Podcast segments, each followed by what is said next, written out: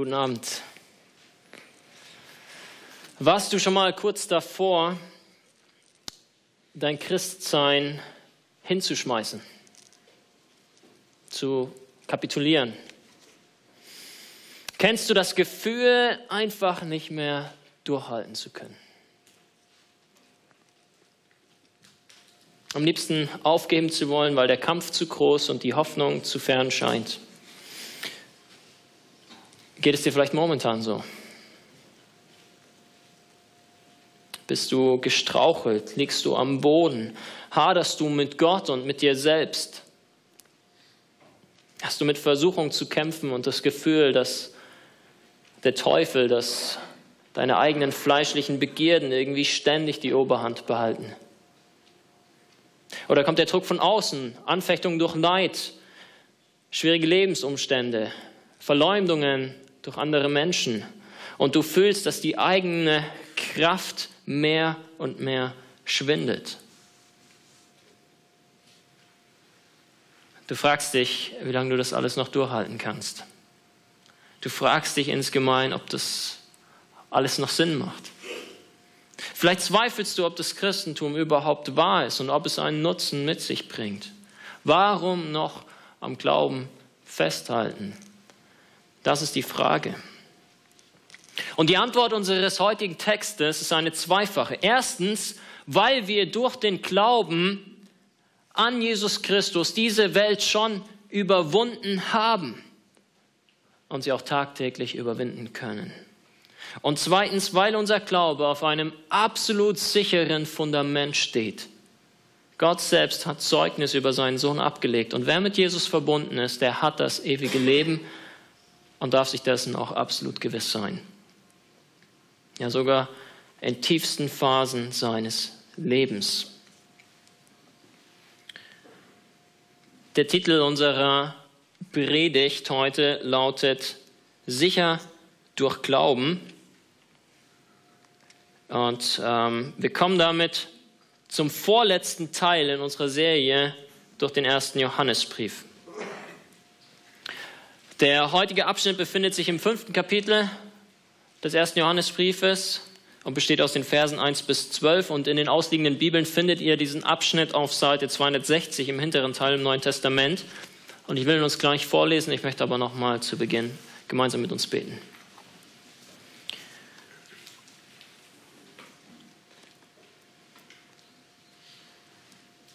Vater, was für ein Privileg es ist, dein Wort zu haben und was für ein Privileg es ist, es, zu, es studieren zu können, hier in Gemeinschaft darüber nachdenken zu können. Und ich möchte beten, dass du uns Freude daran schenkst. Dass du uns Freude daran schenkst, über deinem Wort ja, zu meditieren. Nicht nur hier und jetzt, sondern Tag und Nacht. Und Vater, wir wollen beten, dass du uns wirklich das rechte Verständnis deiner ewigen Wahrheiten schenkst, dass du sie uns ins Herz hineinschreibst. Wir möchten beten, dass du uns Gewissheit darüber schenkst, dass dein Sohn Jesus wahrlich der Christus ist, der Sohn Gottes, der gekommen ist, um uns ewiges Leben zu geben, auf das wir dies von ganzem Herzen bekennen, zur Ehre deines Namens. Amen. 1. Johannes 5, die Verse 1 bis 12. Wer glaubt, dass Jesus der Christus ist, der ist von Gott geboren. Und wer den liebt, der ihn geboren hat, der liebt auch den, der von ihm geboren ist. Daran erkennen wir, dass wir Gottes Kinder lieben, wenn wir Gott lieben und seine Gebote halten. Denn das ist die Liebe zu Gott, dass wir seine Gebote halten, und seine Gebote sind nicht schwer. Denn alles, was von Gott geboren ist, überwindet die Welt. Und unser Glaube ist der Sieg, der die Welt überwunden hat. Wer ist es aber, der die Welt überwindet, wenn nicht der, der glaubt, dass Jesus Gottes Sohn ist? Dieser ist's, der gekommen ist durch Wasser und Blut, Jesus Christus, nicht im Wasser allein, sondern im Wasser und im Blut. Und der Geist ist's, der das bezeugt, denn der Geist ist die Wahrheit. Denn drei sind, die das bezeugen, der Geist und das Wasser und das Blut, und die drei stimmen überein. Wenn wir der Menschen Zeugnis annehmen, so ist Gottes Zeugnis doch größer. Denn das ist Gottes Zeugnis, dass er Zeugnis gegeben hat von seinem Sohn. Wer an den Sohn Gottes glaubt, der hat dieses Zeugnis in sich. Wer Gott nicht glaubt, der macht ihn zum Lügner, denn er glaubt nicht dem Zeugnis, das Gott gegeben hat von seinem Sohn. Und das ist das Zeugnis, das uns Gott das ewige Leben gegeben hat. Und dieses Leben ist in seinem Sohn. Wer den Sohn hat, der hat das Leben. Wer den Sohn Gottes nicht hat, der hat das Leben nicht.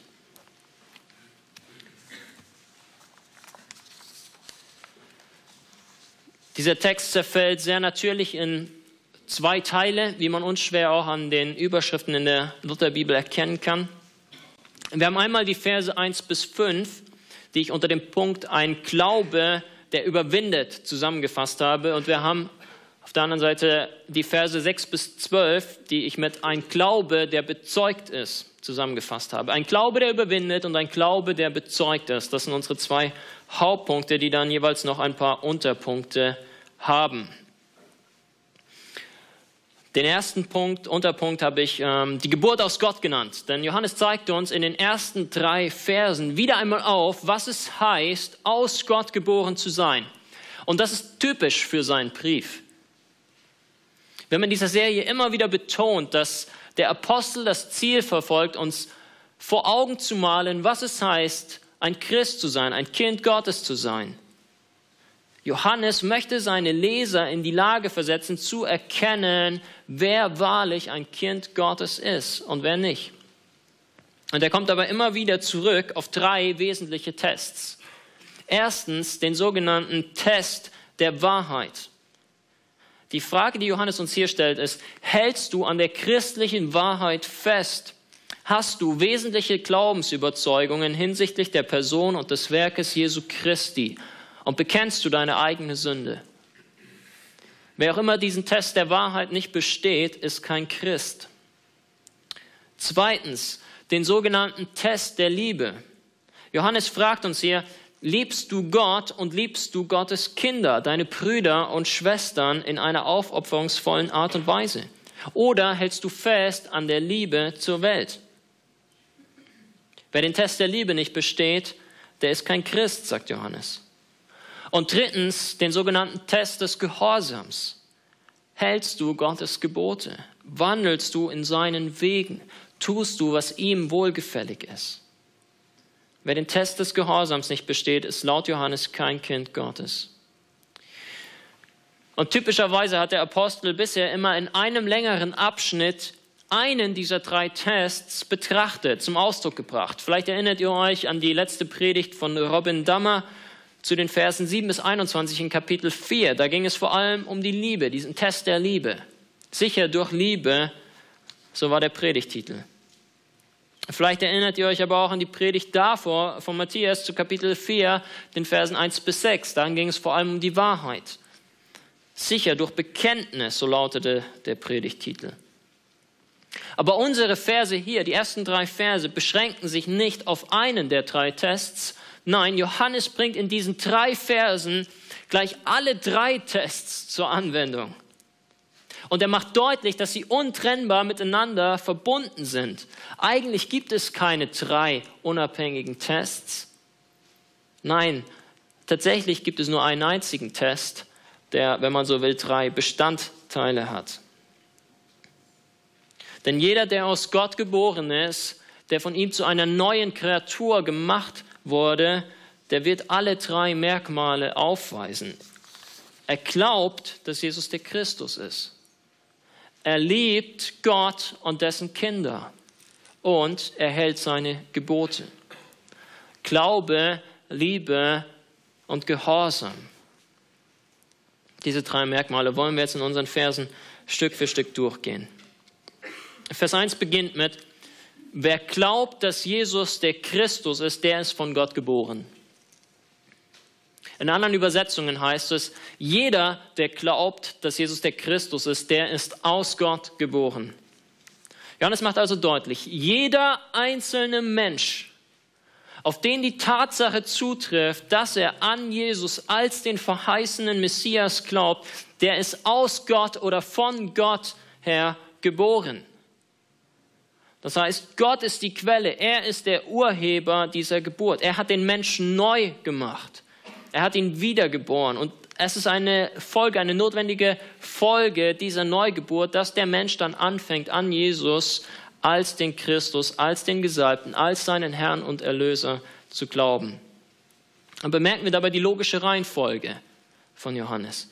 Er sagt nicht, fang an zu glauben und du wirst wiedergeboren werden, in Klammern, so wie es vielfach in evangelikalen Kreisen heutzutage zum Ausdruck gebracht wird. Nein, er sagt, wenn du glaubst, dann ist das ein Merkmal dafür, dass du schon von neuem geboren bist. Und er impliziert dabei, dass dieser Glaube etwas Übernatürliches ist, dem die Wiedergeburt vorausgehen muss. Er bleibt aber dann äh, nicht beim Glauben stehen. Nein, ähm, er verknüpft den Test der Wahrheit mit dem Test der Liebe. Und wer den liebt, der ihn geboren hat, schreibt er weiter, der liebt auch den, der von ihm geboren ist. Die offensichtliche Verbindung hier ist die Geburt aus Gott. Wenn jemand Gott liebt, von dem er dieses neue Leben erhalten hat, von dem er wiedergeboren wurde, dann wird er notwendigerweise auch all diejenigen lieben, die ebenfalls von Gott neues Leben erhalten haben, die ebenfalls von ihm wiedergeboren wurden. Unsere Liebe zu Gott ist dabei gleichzeitig die Quelle und das Erkennungsmerkmal unserer Liebe zu unseren Geschwistern. Vers 2. Daran erkennen wir, dass wir Gottes Kinder lieben, wenn wir Gott lieben. Johannes sagt hier, dass wir unseren Bruder und unsere Schwester nur dann wirklich lieben, wenn unsere Liebe zu ihnen aus der Liebe zu Gott entspringt. Siehst du, es kann uns sehr leicht fallen, zu manchen Christen nett zu sein. Vielleicht fühle ich mich ganz natürlicherweise mit ihnen verbunden. Wir teilen die gleichen Interessen oder der andere hat mir irgendeinen Gefallen getan oder ich bin zufälligerweise mit ihm verwandt. Und dann nett zu sein, ist selbstverständlich eine gute Sache, aber es ist nicht zwingend wirkliche christliche Geschwisterliebe. Christliche Geschwisterliebe heißt, den anderen hingebungsvoll und aufopferungsvoll zu lieben, auch dann, wenn ich seine Interessen nicht teile. Auch dann, wenn er mir keine Gefälligkeiten erweist, wenn er mir nichts zurückgibt. Und Johannes sagt, diese Liebe kann nur aus der Liebe zu Gott entspringen. Nur wer Gott von ganzem Herzen liebt, wird auch seine Geschwister so lieben. Und daran, dass ich Gott liebe, kann ich erkennen, dass ich auch meine Geschwister liebe. Das Argument ist in gewisser Weise zirkular, aber genau das ist der Punkt. Es hängt alles miteinander zusammen. Man kann es nicht voneinander trennen. Der Satz geht dann aber noch weiter. Daran erkennen wir, dass wir Gottes Kinder lieben, schreibt Johannes in Vers 2, wenn wir Gott lieben und seine Gebote halten. Und dann noch in Vers 3, denn das ist die Liebe zu Gott, dass wir seine Gebote halten und seine Gebote sind nicht schwer. Hier verknüpft Johannes nun den Test der Liebe mit dem Test des Gehorsams. Die Liebe zu Gott besteht darin, dass ich seine Gebote halte, sagt Johannes. Und das eine neue Gebot, das Jesus uns gegeben hat, lautet, liebt einander. Es ist also unmöglich, die Liebe vom Gehorsam zu entkoppeln. Wer sagt, dass er Gott liebt und seine Gebote nicht hält, der lügt. Wer seine Geschwister nicht liebt, der liebt auch Gott nicht. Stell dir ein Kind vor, das seiner Mutter gegenüber ständig betont, Mami, ich liebe dich. Und dann aber alle Anweisungen, alle Gebote der Mutter in den Wind schlägt, sich fortdauernd widersetzt und ungehorsam ist. Was wird die Mutter davon halten? Sie wird natürlich enttäuscht sein und sie wird sagen, Kind, wenn du mich wirklich liebst, dann räum jetzt bitte dein Zimmer auf, dann mach deine Hausaufgaben oder was auch immer. Liebe und Gehorsam gehören zusammen. Warum aber sagt Johannes am Ende des Verses, und seine Gebote sind nicht schwer? Ist es denn nicht oftmals unglaublich schwer, die Gebote Gottes zu halten? Misslingt es uns nicht ständig genau deshalb, weil es eben immer wieder neu ein Kampf ist, in Gottes Wegen zu wandeln. Ja, kennt Johannes denn die Alltagsrealität, die Lebensrealität von vielen von uns nicht?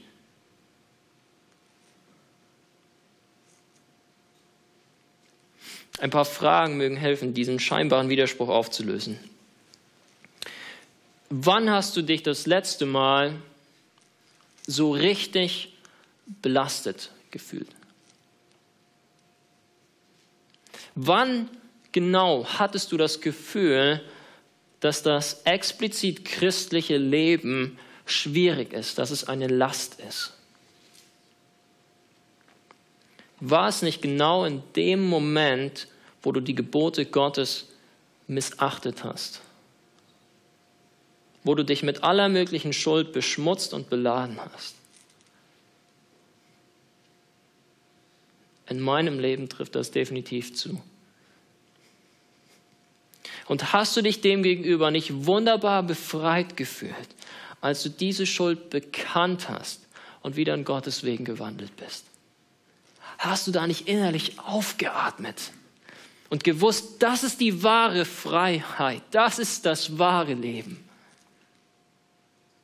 Geschwister, es sind nicht die Gebote Gottes, die unser Leben schwer machen. Es ist die Sünde, die unser Leben zur Last macht. Gottes Gebote sind gut und heilig. Und tatsächlich wollen wir sie doch halten, oder? Weil wir wissen, dass sie nicht schwer sind. Weil wir wissen, dass sie zu unserem Besten dienen. Weil Gott sie uns ins Herz geschrieben hat. Und wenn du deshalb dieses tiefe Verlangen in dir spürst, im Gehorsam Gott gegenüber zu wandeln, dann ist es ein untrügliches Zeichen dafür, dass du aus Gott geboren bist. Und dann wirst du auch mehr und mehr in diesem Gehorsam wachsen. Du wirst mehr und mehr überwinden, wie Johannes sich ausdrückt. Und damit kommen wir zu den Versen 4 bis 5 und der Überwindung der Welt. Das Wort überwinden beziehungsweise eine verwandte Form davon kommt in diesen Versen, in diesen zwei Versen insgesamt viermal vor. Und dahinter steckt der griechische Begriff Nike, was so viel wie Sieg heißt.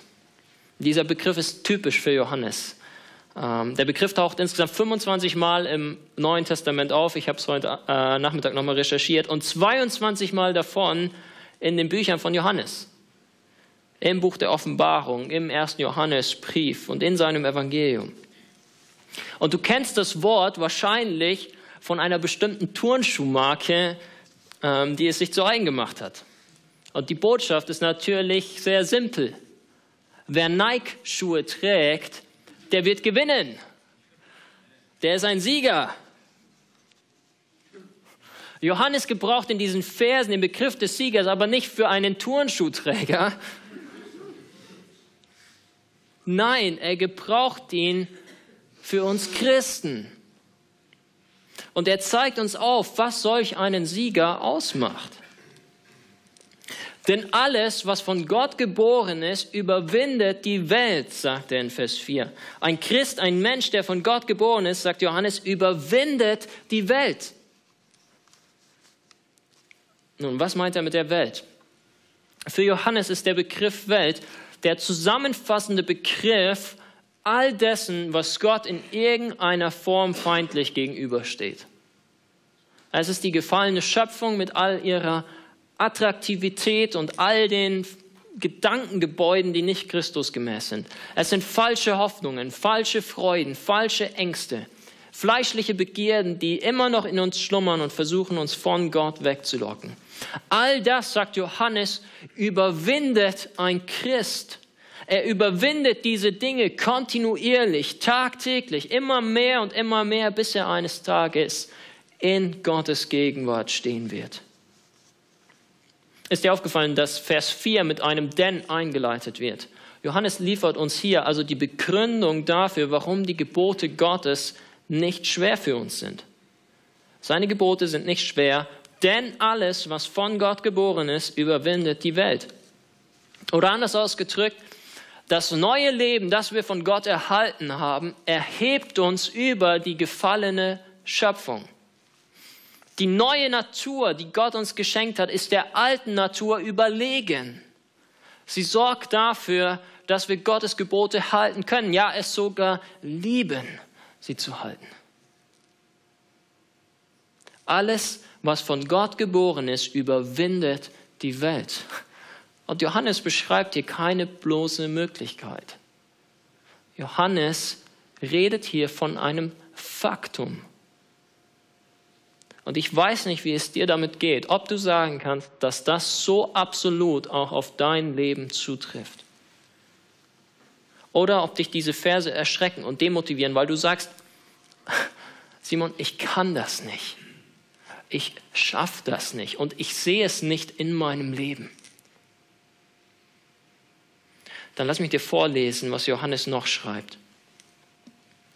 Und unser Glaube ist der Sieg, der die Welt überwunden hat.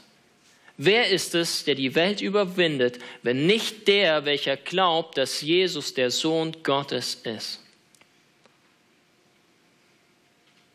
Siehst du, was Johannes hier tut? Er pickt eines dieser drei Merkmale eines Gottgeborenen raus, die er in den Versen 1 bis 3 beschrieben hatte. Er nimmt nicht die Liebe, nein. Er nimmt auch nicht den Gehorsam, sondern er sagt, unser Glaube ist der Sieg, der die Welt überwunden hat. Nicht unsere Liebe ist der Sieg, nicht unser Gehorsam ist der Sieg, sondern der Glaube ist der Sieg. Warum gerade der Glaube? Weil die Kernbotschaft unseres Glaubens darin besteht, dass jemand anderes für uns das notwendige Werk vollbracht hat. Weil der Glaube das Mittel ist, durch welches Gott uns Christi Sieg zuspricht. Glaube heißt, nicht auf das zu vertrauen, was ich leisten kann, sondern auf das zu vertrauen, was Christus geleistet hat. Zu glauben heißt darauf zu vertrauen, dass Christus am Kreuz für all meine weltlichen Begierden, für all meine sündigen Lüste, für all meine Schuld bezahlt hat. Dass er sie auf sich genommen hat und überwunden hat. Dass er dort auf Golgatha den Teufel wahrlich besiegt hat. Und wir Christen überwinden deshalb tagtäglich nicht aus unserer eigenen Kraft heraus, sondern aus der Kraft des Glaubens an den schon vollbrachten Sieg Christi. Deshalb schreibt Johannes, unser Glaube ist der Sieg, der die Welt überwunden hat. Vergangenheitsform. Das Wesentliche ist schon passiert, sagt er. Auch Jesus betont dies, wenn er in Johannes 16, Vers 33 sagt, in der Welt, da habt ihr Bedrängnis, aber seid getrost, ich habe die Welt überwunden. Ich habe sie überwunden. Wenn wir mit Jesus vereint sind, dann wird sein Sieg zu unserem Sieg. Und niemand anderes als nur derjenige, der an Jesus als den Sohn Gottes glaubt, überwindet die Welt. Sieh dich um unter deinen Arbeitskollegen, Kommilitonen, Nachbarn und Bekannten. Kennst du einen Menschen, der nicht glaubt, dass Jesus der Sohn Gottes ist und dennoch diese Welt tagtäglich überwindet? Der tatsächlich triumphiert, der sich nicht fortreißen lässt von den Attraktivitäten dieser Welt, nicht fortreißen lässt von den eigenen fleischlichen Begierden, der nicht für sein eigenes Ego lebt, sondern hingebungsvoll, aufopferungsvoll zum Wohle anderer Menschen. Kennst du jemanden, der so lebt, aber nicht an den Sohn Gottes glaubt? Ich nicht. Und Johannes auch nicht. Wer ist es, der die Welt überwindet, wenn nicht der, welcher glaubt, dass Jesus der Sohn Gottes ist? fragt er. Und das ist natürlich eine, eine rhetorische Frage, wo die laute Antwort darauf lautet, ähm, niemand, keiner.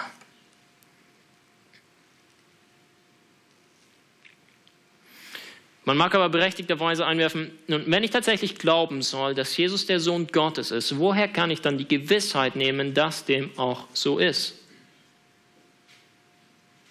Johannes lässt uns glücklicherweise auch darüber nicht im Unklaren. Und ähm, wir kommen zu unserem zweiten Hauptpunkt, ein Glaube, der bezeugt ist. Ja, der Apostel führt in den Versen 6 bis 9 sogar drei Zeugen Gottes an, die allesamt einstimmig bestätigen, dass Jesus der Christus ist, der verheißene Messias. Nämlich das Wasser, das Blut und der Geist. Und achtet mal darauf, wenn ich uns jetzt die Verse vorlese. Dieser ist, der gekommen ist durch Wasser und Blut, Jesus Christus. Nicht im Wasser allein, sondern im Wasser und im Blut. Und der Geist ist, der das bezeugt, denn der Geist ist die Wahrheit. Denn drei sind, die das bezeugen, der Geist und das Wasser und das Blut.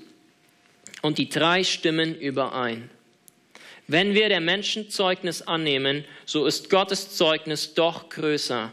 Denn das ist Gottes Zeugnis, dass er Zeugnis gegeben hat von seinem Sohn. Diese Verse sind nicht ganz einfach zu verstehen ähm, und das liegt hauptsächlich daran, dass Johannes sich hier gegen eine Irrlehre wendet, die zu seiner Zeit verbreitet war. Einer der Hauptgegner, wenn man so will, von Johannes war ein gewisser Kerinth, ein Lehrer der Gnosis, ein Gnostiker. Und wie die meisten anderen Gnostiker auch trennte Kerinth scharf zwischen dem Mensch Jesus und der Gottheit Christi. Seiner Ansicht nach bekam Jesus erst bei seiner Taufe Anteil an der Göttlichkeit. Erst da wurde er zum Christus. Und er legte diese Göttlichkeit dann aber wieder ab, kurz vor seinem Tod am Kreuz von Golgatha. Laut Kerinth hat am Kreuz von Golgatha also nur Jesus, der Mensch, gelitten. Und Johannes wendet sich entschieden dagegen in diesen Versen. Und er sagt, Jesus Christus ist gekommen durch Wasser, und das bezieht sich auf seine Taufe, und durch Blut. Das bezieht sich auf die Kreuzigung Jesu. Diese beiden Eckpunkte markieren die Zeit von Jesu öffentlichen Wirken hier auf der Erde. Was er mit der Taufe begonnen hat, nämlich die Identifikation mit der sündigen Menschheit, das hat er am Kreuz vollendet als er unsere Schuld sühnte. Er kam, nicht im Wasser allein, so wie Korinth das sagen würde, sondern im Wasser und im Blut. Das heißt, Jesus war Gott während seines kompletten Lebenswandels hier auf dieser Erde. Er ist wahrlich der Christus.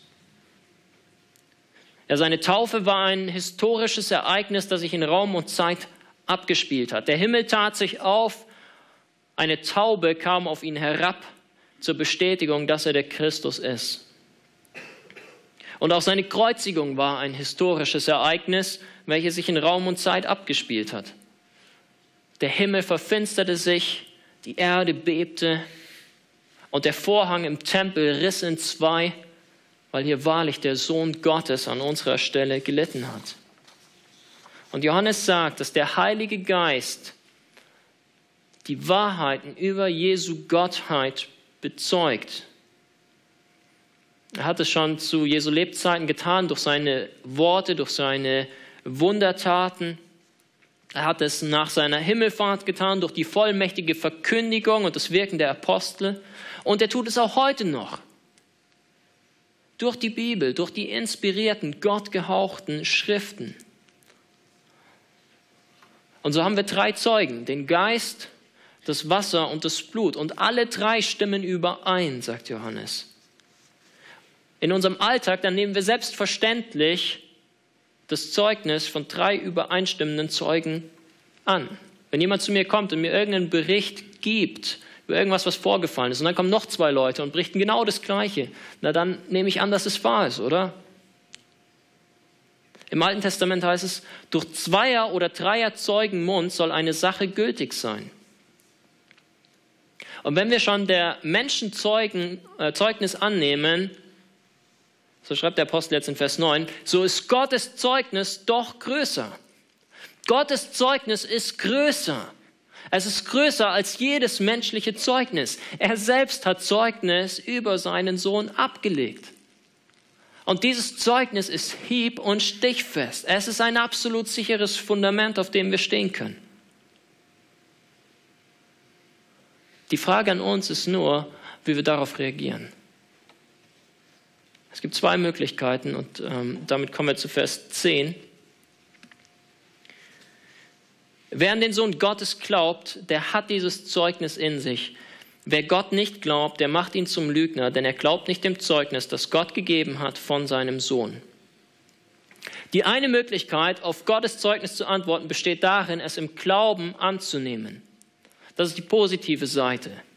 Und Johannes sagt, wer auf solch positive Art und Weise reagiert, für den bleibt das Zeugnis Gottes nicht nur eine objektive Tatsache.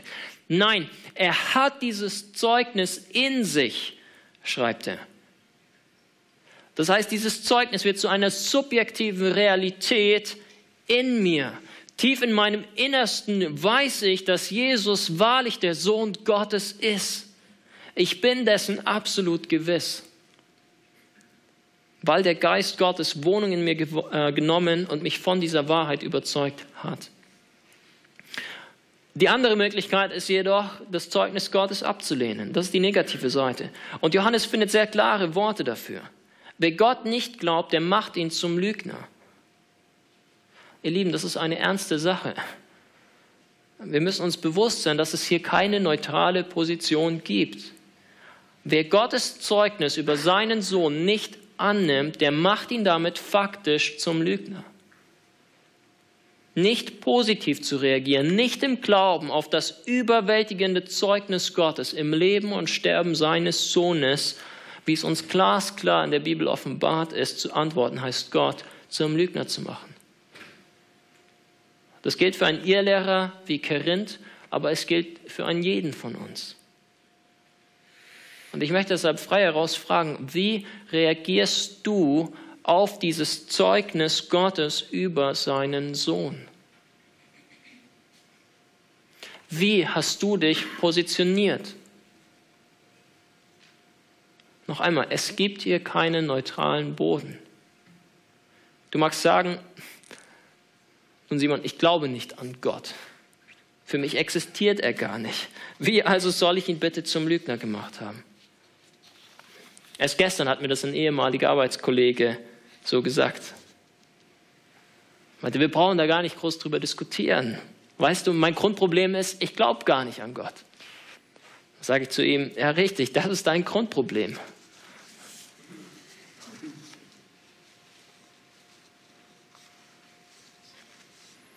Und ich möchte alle, die, äh, die, die, von sich aus sagen, dass es Gott für sie nicht gibt, fragen, was, wenn er doch existiert? Was, wenn er doch existiert?